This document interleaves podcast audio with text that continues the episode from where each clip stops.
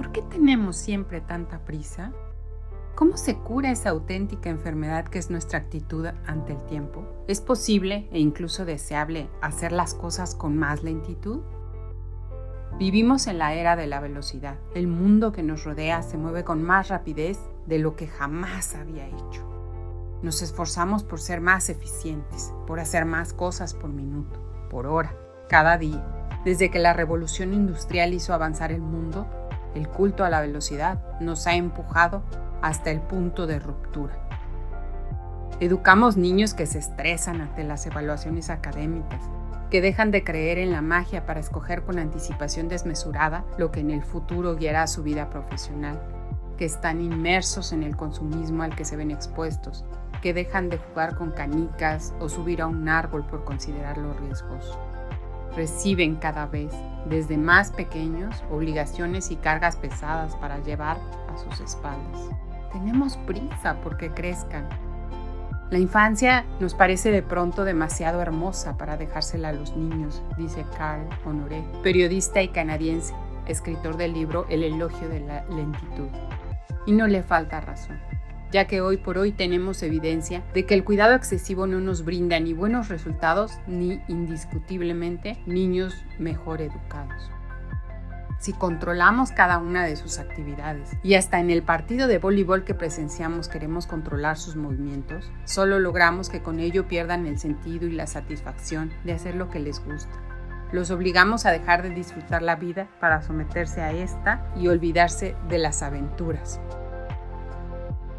Los protegemos, los rodeamos de comodidades y así se convierten en el centro de nuestro universo y debiera ser bueno, sin embargo, todo exceso nos perjudica.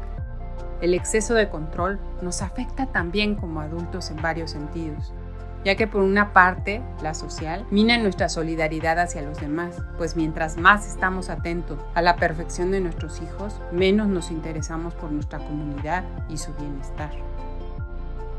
Debemos ser capaces de relajarnos, de poder dar mayor libertad a nuestros hijos, permitirles explorar a su ritmo el mundo, ser niños de nuevo.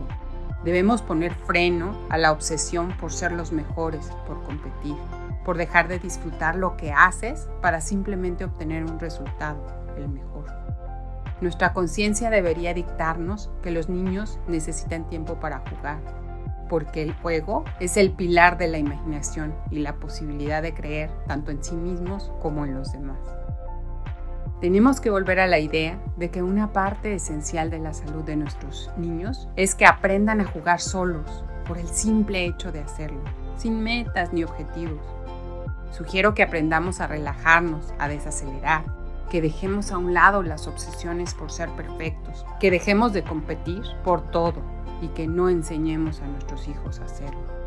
Apostemos por la exquisitez de la lentitud, por aprender a saborear la vida, por percibir detalles que pasan desapercibidos en la vorágine de la velocidad, pero sobre todo por aprender a valorar hasta el más mínimo instante. Hagamos pausas. Saboreemos la lectura antes de dormir con nuestros hijos, el beso de buenas noches o la caminata de su mano rumbo al colegio. Esa sabiduría nos viene de dentro. Aprendamos a oírnos, a detenidamente escuchar nuestra intuición, nuestro instinto. Un pediatra hace no tanto tiempo, cuando le pregunté cómo ser buena madre, me lo dijo.